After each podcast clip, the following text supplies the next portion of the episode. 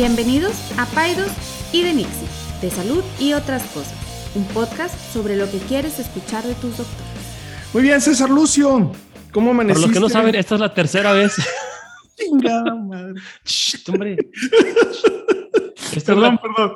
esta es la tercera vez que, que- que intentamos grabar en menos de 20 minutos porque ha pasado de todo, se ha fregado el micrófono, A ver, ya, buenos, hospital, buenos malditos días. A ver, ¿qué ya, ya empezamos nuestro lunes muy mal. A ver, Ya, esta es la buena. Y como salga, si llaman al Ya, hospital, ya no o importa, si ya. se corta o si Ya, mi micrófono falla, sea. no vamos a parar de grabar, ¿ok? a ver, ya, septiembre, mes patrio. Dime tres malditos héroes de la.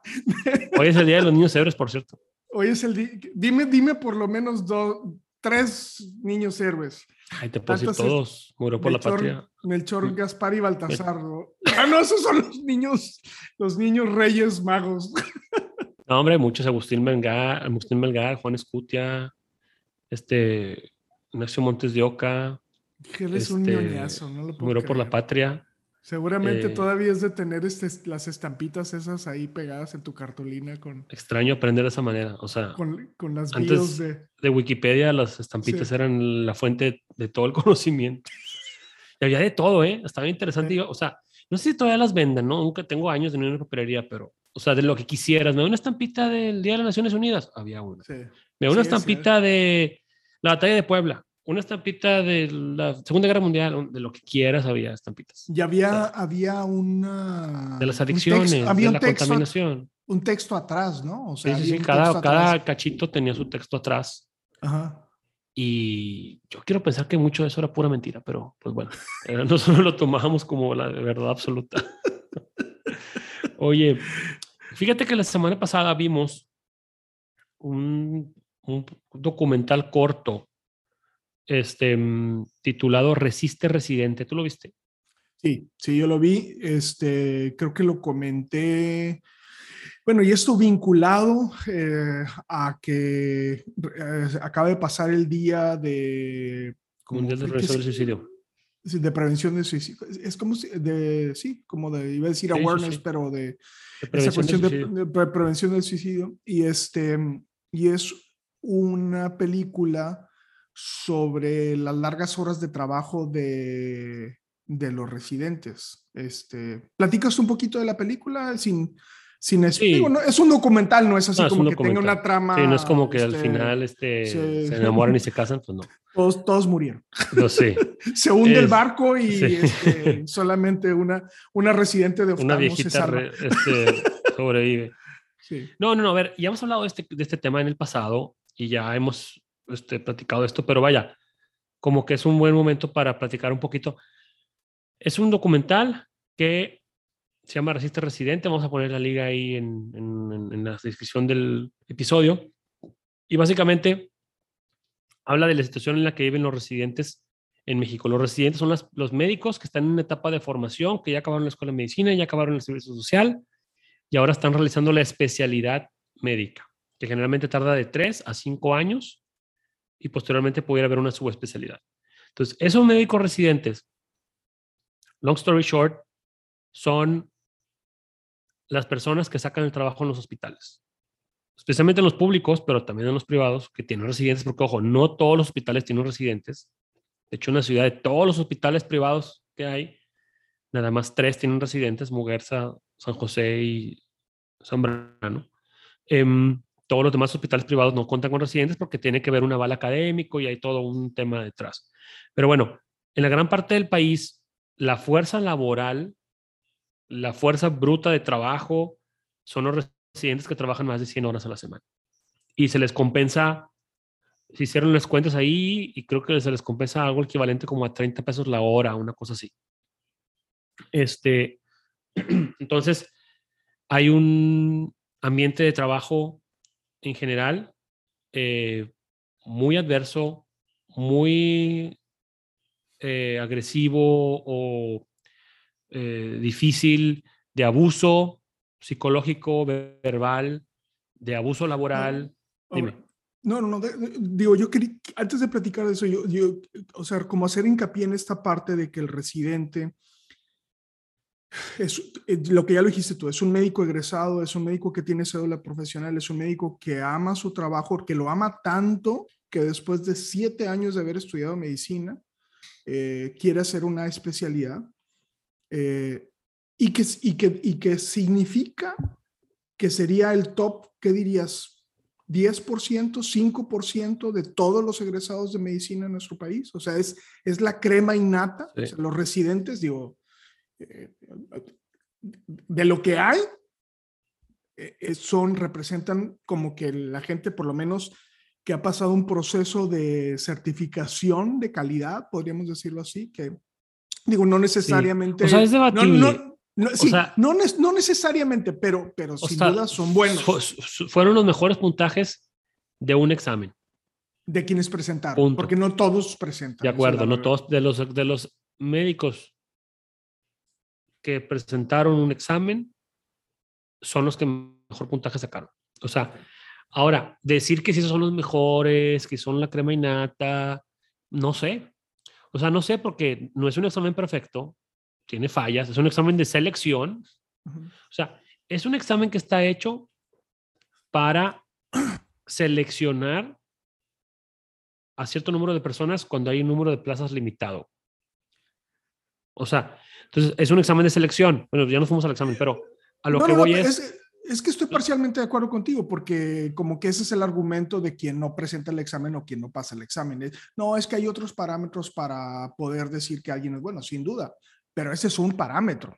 O sea, o sea, entonces... Es el parámetro. Es, sí, o sea, yo, yo, o sea, yo creo que los residentes tienen un mérito. No, no, le, no, no quiero decir que las personas que no tienen residencia no tienen el mérito o no tienen méritos, pero sin duda quien, quien está en la residencia pues ha hecho un esfuerzo que va, podríamos decir que en promedio mayor a quien no, no ni siquiera toma la residencia.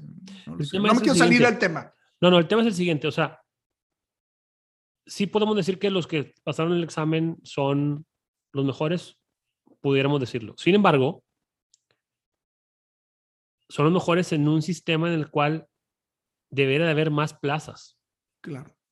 O sea, hay gente allá afuera que no no hizo el corte no porque sean malos médicos, sino porque a lo mejor si hubiera habido otras 2.000 plazas, pues hubieran estado otros 2.000 médicos igual de capaces. y, de eso, y de eso habla el documental. El documental habla de cómo, de cómo hacen falta plazas, de cómo lo están los hospitales saturados de trabajo, este, están eh, centralizados los especialistas en las ciudades. Entonces, pues bueno, es un tema que excede a la capacidad de un individuo de residente y es un sistema que está fallido. Dime. Quizá lo que te quería tratar de explicar es que por lo menos es un profesional o un profesional en formación que está buscando tener mayor conocimiento. Tener mayor conocimiento. cierto nivel de competencia y de conocimiento sin duda. Y, que está dispuesto a, sacrificar parte de su vida eh, eh, en una formación que es compleja, porque, eh, y ese es un tema que es muy interesante, porque el residente pareciera como que es un estudiante cuando le conviene a las personas o a los empleadores y es un trabajador cuando le conviene. Entonces eso lo pone en una situación muy complicada. Sí, de hecho, y, y, lo dice en el documental, o sea, es un, haz de cuenta, hay que verlo como un estudiante con derechos laborales. Así es como hay que verlo. O sea, es un... Yo lo, yo, lo yo lo pondría, es un estudiante sin derechos laborales. Porque ese es, ese es uno de los argumentos más importantes, que, que nadie, que yo sepa, o sea, un trabajador nunca trabajaría lo que trabaja un residente. No, no, de acuerdo.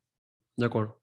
Ni las condiciones, ahora, ni las condiciones en las que trabaja, de, de, de, de adversidad y de, cansancio y de abuso y de, y de esta jerarquización que tanto daño le ha hecho a la, medicina en nuestro país, sin duda. O sea, vaya, técnicamente sí tiene derechos laborales, técnicamente, Tienen un aguinaldo, tienen periodos vacacionales, pero las condiciones de trabajo con las cuales ellos se desempeñan no están no están dentro de los parámetros laborales normales. Explico, o sea, como tú bien dices. para los que no han visto la película y no sepan de esto de la formación de los médicos, hablemos de dos cosas. Uno de los turnos y otro de esta jerarquización o militarización del, de la... Primero hablaría un poquito sobre, sobre esta cuestión de militarización, o por darle algún nombre, ¿no? En, medicina es, es, muy interesante porque los médicos aprendemos, se llama en la gran mayoría de las residencias, es un aprendizaje que se llama aprendizaje vicario o aprendizaje como de aprendiz, como sea, y, y así se ha aprendido la medicina desde que está conceptualizada. O sea, es, tienes a alguien que ya ha recorrido más tiempo que tú y entonces tú te pegas con él y estás aprendiendo de lo que de lo que esta persona que ya tiene un camino más que tú recorrido. Eso hace eso hace que entonces tú tengas esta cuestión de relación profesor-alumno con muchas personas que, llevan inclusive hasta muy poquito arriba que tú, ¿no? O sea, está hasta, hay, hasta hay una... Un año arriba que tú. Un año arriba que tú, ¿no? En, en, nuestro sistema no se nota tanto, pero por ejemplo en otros hospitales, a mí me tocó rotar en el hospital universitario, por ejemplo el R4 no hablaba con el R1 y no se diga con el estudiante, ¿sí me explico? Es como el sargento no habla con el capitán, ni mucho menos con el general. Entonces, esto hace, o sea, de entrada hace que haya una situación de una relación muy vertical en relación a las operaciones de los hospitales, lo cual podríamos decir que también está bien, porque, porque tú no quieres un barco que sea eh, comandado por el soldado raso. ¿Hace sentido esto? O, bueno, no, sí, o, sea, o sea, sí y no. O sea, si tú, imagínate que tú eres un paciente en un hospital de estos que estamos hablando, donde el R1 no le puede hablar R2, el R2 no le puede hablar R4, el R1 está trabajando 100 horas en el hospital, no puede, usar, no puede usar ni el elevador, no se puede sentar a comer antes de que el R4 ya haya comido está en un, eh, le dan guardas de cuando algo sale mal, algo tan sencillo como no hice una nota, se puede quedar una, un, de castigo otras 24 horas. Dime, todas esta, esta estos elementos que te acabo de decir, ¿a quién le afectan? A la, a la atención del paciente. O sea, al paciente le, le, le, va a tocar un equipo que no se comunica entre ellos, que delega el 98% del trabajo en una sola persona, que está mal dormida, mal comida, deprimida, ansiosa y sobrecansada. Entonces, esa medicina no va a poder ser, nunca va a ser de calidad. Y aparte, agrégale un médico externo, un médico adscrito, ya vamos a llamarlo entre comillas, estoy poniendo comillas, el profesor que anda en ese hospital, que no se aparece, que no brinda realmente una supervisión, que está encerrado en el privado viendo la tele todo el día, porque los residentes hacen toda la chamba. Entonces, esa no es una buena medicina. Es una medicina de pésima calidad. Aunque estés en un hospital de un centro nacional o lo que sea, si esa es la medicina de la cual te está dando cuidado, pues lamentablemente los resultados no, deben, no van a ser los mejores. Aunque si fuera un equipo que se comunica, residentes que trabajan todos juntos, un adscrito que está al pendiente, que está al, pendiente supervisando, residentes que no tienen jornadas tan largas, que están más contentos, pues la, la atención va a ser mejor. Sí, yo, yo, sí me formé en esa residencia donde el médico externo ni siquiera bajaba a supervisar. O sea, donde, es más, en algunos, en algunos lados ni siquiera estaba en el hospital, estaba en su casa. este, Venía, checaba tarjeta y se iba a su casa. Exacto. E, y eso, y, y, mucho de, ese, de esos lugares son, pues son, son, gente que son aviadores, gente que, que va y que cobra un dinero de un trabajo que no hace, que nada más está ahí eh, disque haciendo, ¿no? Entonces, podríamos decir que estos abusos son medio atizados o, eh, o medio fomentados porque no hay suficientes personas para estar laborando. Eh, pero aparte es este otro, eh, otro, y los que deberían de estar ahí, muchos de ellos no están haciendo el trabajo que tienen que hacer. O sea, creo, que sí, no, o sea, sí, hay, hay están los hospitales este, sobresaturados de trabajo y understaffed o con pocas personas, ok, sí. Pero también, si en lugar de cargarle toda la chamba a un grupo de personas llamados R1 o llamados este, residentes de primer año o a una sola persona, se repartir el trabajo entre, que, entre los que se tiene que repartir y el R1 chambeara y el R2 también y el R3 también y el R4 también y el escrito, el escrito también chambeara y cada quien hiciera lo que le toca, pues a lo mejor las cosas saldrían mejor, ¿verdad? Pero estamos en un sistema en el cual a partir de cierto nivel de, de año de residencia ya te echas a la maca y porque ya llegó otro otros grupo de pobres diablos de primer año a los cuales vamos a cargar toda la chamba. Ese sistema está quebrado y siempre lo va a estar, a menos que se haga un, real cambio, ¿no? Y sí, sí hay, sí hay, sí hay programas que no funcionan así, sí los hay. O sea, nosotros somos privilegiados de, de, de, estar en uno donde, donde obviamente no es perfecto, es perfectible y tiene muchas cosas que mejorar, pero donde por lo menos yo veo una cohesión entre los residentes. Sí, habrá, habrá lo que el ocasional residente flojo y que no quiere trabajar y que trata mal a los demás. Pero en conjunto, es un grupo que, que, aunque ha costado cambiar esa cultura, es un grupo que, hasta, que trabaja en equipo y que el R1 chambea, pero también el R2, también el R3. Y, entonces, creo que es una cultura que sí puede cambiar, pero, pero bueno, va a tomar décadas hacerlo si es que cambia. Sí, y es cierto, porque es muy difícil de romper ese ciclo, o es porque entonces cuando, cuando el residente primer año sobrevive el primer año y, y, y es el R2, entonces dice, ahora, aunque no quisiera cobrársela, es muy difícil ser tan disruptivo para poder, porque la, la misma organización del trabajo hace que el R2 haga, tenga que hacer otras cosas y a lo mejor eh, sigue, sigue bien, se perpetúa, ¿no? Y se sigue perpetuando porque es muy, porque todos tendrían que ponerse de acuerdo para, para que esto sucediera. Pero, ok, Fíjate, sí, dime, dime. O sea, y estamos entre un, como me, me, llamó la atención lo que dijiste, me gustó que dijiste, si sobrevive el R1, uh -huh. o sea, hay mucha, es un ambiente tan duro y tan, o sea, yo a veces le digo a los, a los pacientes, o sea, yo lo único, lo único con lo que lo puedo comparar una residencia médica es con un entrenamiento militar, así tipo los Navy SEALs y los Army Rangers. Y, o sea, creo que obviamente hay un, hay un espacio muy grande entre un Navy SEAL y un Army Ranger y un entrenamiento de un residente, pero creo que no hay nada en medio. No se me ocurre algo en medio de esos dos tipos de entrenamiento. Pero bueno, lo que voy con esto es, hay una muy alta deserción.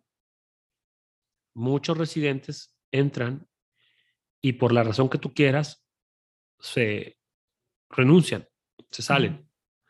Porque las condiciones, lo que tú quieras. Y en este, en este documental estaba un político, que a lo mejor ya algunos conocen, Salomón Chertorivsky, que da algunas, algunas soluciones que a mí se me hacen que no tienen lugar. Por ejemplo, dice, es que, dice, eh, es que gran parte del daño y, de, por, y, del daño económico que por lo cual no podemos subir las becas es porque por los que por los que renuncian. Es que pues como renuncian, a ver, a ver, a ver.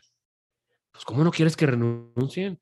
Si les pones horas de, de, semanas de 100 horas y guardas de castigo y no le das de comer y les pagas 30 pesos la hora, y pues cómo no van a renunciar. O sea, no, el problema y, no es que renuncien. Y luego este bobo eh, da la opción de que, ah, bueno, y luego después de que termine la residencia me regalas dos años de tu trabajo. Claro, no. O sea, no, estás, ¿cómo? pero. No, estás mal. O sea, yo no sé esa persona de dónde, de qué mundo viene. O sea, no, no, no, no. O sea, para la gente que no sabe, también nosotros, no sé, digo, no quiero, no quiero que sea un podcast de queja, pero somos de los pocos profesionales que aparte de haber terminado la carrera le dedicamos un año de servicio social a la país, o sea, un año de nuestras vidas, y de eso lo hemos hablado, por ejemplo, a, nosotros, a, mí, a ti te tocó también servicio rural, a mí también, sí. o sea, un año de nuestras vidas estamos trabajando para la comunidad, uh -huh. paga, pagando algo Uh -huh. que nosotros nunca gastamos, porque nosotros venimos de unos, digo, al menos mis papás pagaron mi universidad, yo yo, y, y, pagan sus impuestos, o sea, yo no tengo que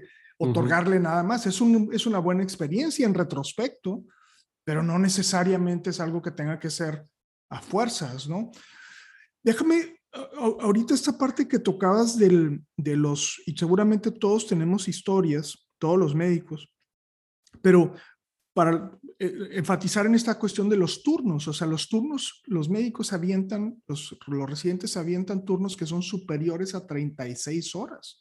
O sea, continuas. Uh -huh. continuas. O sea, tú te puedes imaginar la calidad del humano que está más de 24 horas despierto, ¿no? Y luego, entonces, y luego se espera que aparte sea, eh, que esté sonriente, que tenga una actitud profesional, que... Que, no se equivoque. aquí, el tema es que se espera la perfección. O sea, en este tipo de sistemas jerárquicos, aunque tú estés en tu hora 34 sin dormir, si tú la riegas en algo, haces mal una nota, se te olvidó poner los signos vitales en el expediente, lo que sea,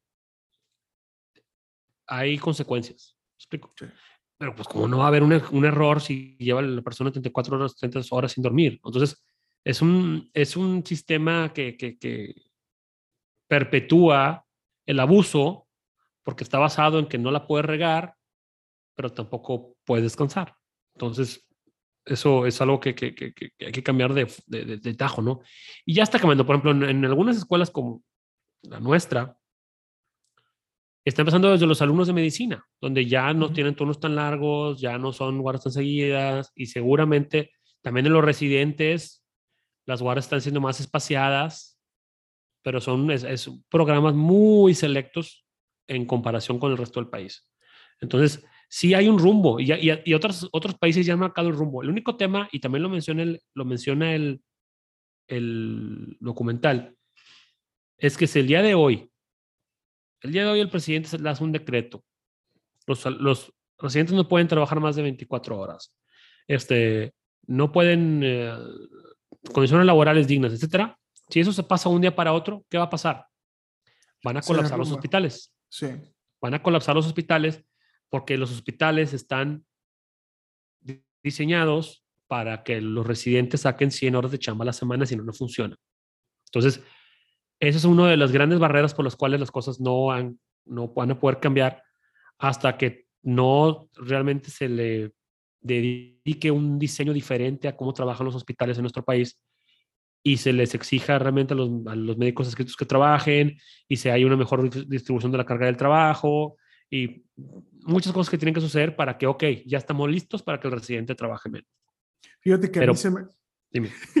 en un mundo, en un mundo, Enrique, en un mundo, yo... El mundo yo, al revés. El mundo al revés. Yo, yo propondría, propondría que, los, que los médicos que tengan más de 12 horas trabajando, su pitufo o su, su pitufo o su... Quirúrgico, su uniforme. Su quirúrgico o su bata, se la, se tuviera que cambiar amarilla. Y alguien que sí. tiene más de 24 horas tendría que traer un uniforme rojo. No sé, porque, que aguas porque, con este. Sí, aguas con este porque anda pedo. O sea, sí. o sea no, no, no ha dormido. Porque como pacientes, ¿y por qué platicar en este foro donde nuestros escuchas son principalmente pacientes o personas, digo, tenemos gente que nos escucha que son doctores y residentes y estudiantes, pero pero el foro es un foro de, de, pacientes.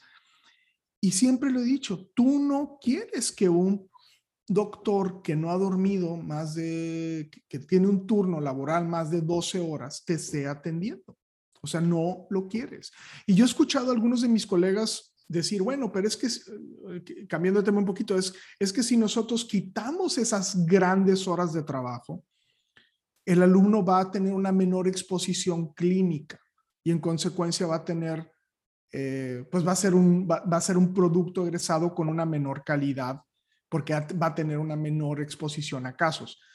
Pero lo que realmente no hace sentido es que la persona que tiene un turno de más de 12 horas ya no está poniendo atención en nada. Lo único que quiere ir a su casa es a dormir. Y lo que vea después de 12 horas de estar trabajando, ya realmente lo está haciendo en extra, en, en tiempo, sí. en, con el tanque vacío, ¿no? Su capacidad de concentración, sí. su capacidad de, de, resolutiva, su capacidad de comunicación está por los suelos. Entonces, ¿qué importa que vea un caso sumamente interesante a las 12 horas? Porque ya no va a aprender igual. ¿Me, explico? Sí, y, y, y esto, digo, te, te nos está acabando el tiempo, pero ya esto hay que agregarle el tema emocional, que también lo toca el documental, que a lo mejor ya daremos otro espacio para, para hablar de esto, pero, o sea, a, un, a una persona que, que está sobretrabajada, cansada, abusada, etcétera, pues un caldo de cultivo ideal para un problema de salud mental. Llámese depresión, suicidio, ansiedad, o sea, es la, es la condición perfecta para que alguien tenga un breakdown o una crisis o viva en crisis o su salud mental se, se, se, deteriora de manera importante y, y suceden suicidios y crisis y personas que su vida se, se, se puede incluso hasta afectar de una manera irreversible, de muchas maneras, por el simple sistema en el que vive. Entonces, es muy común que tengamos residentes que, que, que escuchemos este, todos los días, no me quiero bajar del carro, lloro en el carro porque no me quiero bajar a empezar el día de trabajo. O sea, sabes, sabes que yo, yo, yo aprovecharía decir como para finalizar, diría que, que seguramente, eh, eh, y esto lo puede aplicar eh, las personas al, al, al estoy hablando en cuestión general, es que muchas veces tú no sabes qué es lo que está pasando con la otra persona. Y ahorita que estoy, estamos hablando, me pregunto cuántas veces yo regañé o a lo mejor no fui justo con un residente que a lo mejor tenía más de 24. Entonces mi idea de los uniformes no está tan, porque entonces a lo mejor yo podría haber sido mucho, mucho más compasivo con una persona que yo no sabía que tenía más de 24 horas de estar despierto. Entonces, ahora, puedes estar menos, despierto menos de 24 horas y puedes estar en tu día de, de, previo a tu guardia, que es donde en teoría estás más descansado, pero si crónicamente de años o de meses ya llevas una, una fatiga mental y emocional, como quiera te va a pegar ese regaño injustificado o, ese, o esa acusación o lo que sea, me explico. Entonces, o sea, hay que ser justos y hay que ser eh, sensibles con cualquier persona, aunque tenga una hora sin dormir o tenga 100. Sí, no, no, no, no, no estoy diciendo que, que, que, voy por la vida este, bofeteando residentes, pero lo que te quiero decir es, lo que, lo que, a lo que voy es que, es que eh, eh, si una persona, porque eso no lo puedo cambiar yo personalmente, o sea, si, si a mí me toca un residente o un estudiante de medicina que no ha dormido 24 horas y que la riega en algo, pues diría, ah, es, que, es que tu turno te ha llevado a que cometas este error Sí. me explico, pero tú no lo sabes, o sea, entonces yo diría inclusive los como paciente nosotros debemos de preguntar, oye, ¿quién, quién, este, cuántas horas has dormido antes de que, de que me atiendas, no? Porque, pero bueno, es, es, un tema complejo, ¿no? Son, son muchas cosas y a lo mejor sí pareció desorganizado como lo abordamos, pero... No, es que aparte empezamos media hora tarde por todos los problemas técnicos que tuvimos. Pero miren, que la, la tarea sería la siguiente, yo diría. La, tarea sería la siguiente. Denle una revisada al documental. Es un documental de 15 minutos. 20 minutos, 20 minutos. Denle una, denle una, una revisada. Este, les vamos a poner la liga para que lo vean. Creo que para el paciente lo que le va a servir es poder ver algo de la vida de los médicos. O sea, algo de la formación de los médicos y creo que les va a ayudar a comprender muchas cosas. Eh, eh, uno de los propósitos del podcast no es tanto eh, hablar sobre medicina, sino es hablar, es, nosotros queremos acercar al médico y, a que, y lo que somos a los pacientes para que tengamos un mejor entendimiento, vamos a ponerlo. Es uno de los propósitos, pero, pero dime, César. Y, bueno, y otra cosa, y qué bueno que sacaste el tema y no me importa llegar a mi junta tarde, porque sí lo quiero decir, es lo siguiente. Y también le sirva a los pacientes escuchar esto por lo siguiente. O sea, a mí me toca ver, bueno, en, hospitales públicos es súper común el maltrato a los residentes por parte del paciente. En, hay en mil videos y que el por mi tragas y todo eso, que es como que ya se volvió meme, ¿no? Pero, sí. pero bueno, vamos a hablar de nuestro entorno en el que estamos solos. Aunque, o sea, yo creo que esto le sirva, el ver este documental y platicar un poquito de esta reflexión, les sirve a los pacientes para tratar mejor a los residentes también y saber que están haciendo su trabajo y que no son, estoy haciendo comillas, practicantes y que no son alguien que me va a venir a mí a molestar y a hacer perder mi tiempo.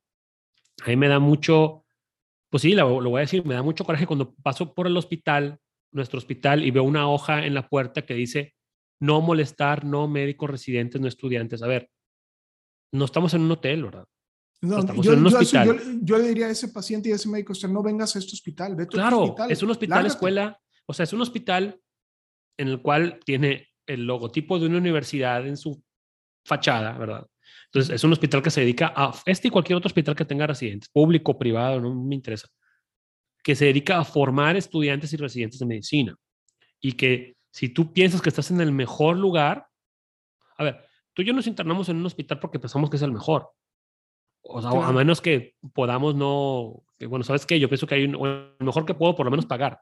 Yo, no me interna, yo no me internaría en un hospital que no tenga residentes. Ya lo hemos dicho. Sí. Bueno, pero ya, ya, estás en un hospital que tú consideras que es de buena calidad y por eso estás aquí. Pues si ese hospital es de buena calidad y están en la, en la posición en la que tú piensas que está, es porque se dedica a formar gente. Entonces, mi, la petición es, vamos, a, vamos tratándolos mejor. O sea, no es alguien que viene a hacerme preguntas y que qué flojera, no es alguien que me viene a checar los signos vitales nomás porque tiene que aprender a checarlos, no. O sea, es alguien que me está cuidando, es alguien que me está recopilando información, que a lo mejor mi doctor no tuvo el tiempo, pero mi doctor está confiando en que estas personas, estos residentes y estos estudiantes están A, cuidando a mi paciente, B, recopilando información importante que a mí me puede servir para integrar un diagnóstico o hacer un tratamiento. Entonces, hay que mantener una mente abierta a que, a, que hay que son parte del equipo de salud y merecen un trato digno, merecen respeto, merecen admiración y, como pacientes pues tenemos que poner de nuestra parte también para que se formen nuevos recursos humanos en salud. O sea, porque tu doctor viejito de sesenta y tantos años, pues, o sea, con la pena ya va de salida. Y ese chavo de veintitantos años que tienes ahí, que está tocando la puerta, que te quiere hacer preguntas, ese va a ser tu doctor cuando tú estés viejito. o el doctor de tus hijos. Yo podría decir que al menos en obstetricia y en pediatría, cuando las cosas se ponen coloradas, son los residentes los que sacan la bola del cuadro. Claro. O sea, o sea, entonces, sí, yo, yo, yo no lo pondría nada más para los pacientes. Yo creo que para todas las personas, incluyéndome, debemos de ser mucho más respetuosos, mucho más compasivos con los residentes porque la tienen, la están pasando Muy dura. Duro. Duro, duro, duro. Por muchos aspectos. Está bueno. Seguimos como quiero platicando el tema. De sí, sí, sí, sí. Por favor, cuéntenos este, si tienen historias. Este, yo no quise quitar el tiempo. Muchos. Después vamos, a hacer un, después vamos a hacer un episodio, Enrique.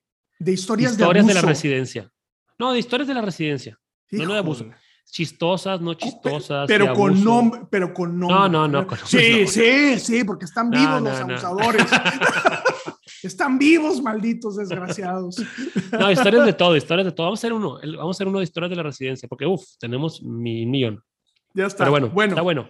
César, Ahí está la reflexión, cuídense y vean el documental. Vean el documental, vale la pena y lo platicamos. Cuídense mucho. Hasta luego, bye bye. Bye. Ninguna opinión o consejo de nuestros anfitriones o invitados sustituye la valoración médica o representa a nuestra institución universitaria de salud. Declaramos que no tenemos conflictos de interés. Hasta la próxima.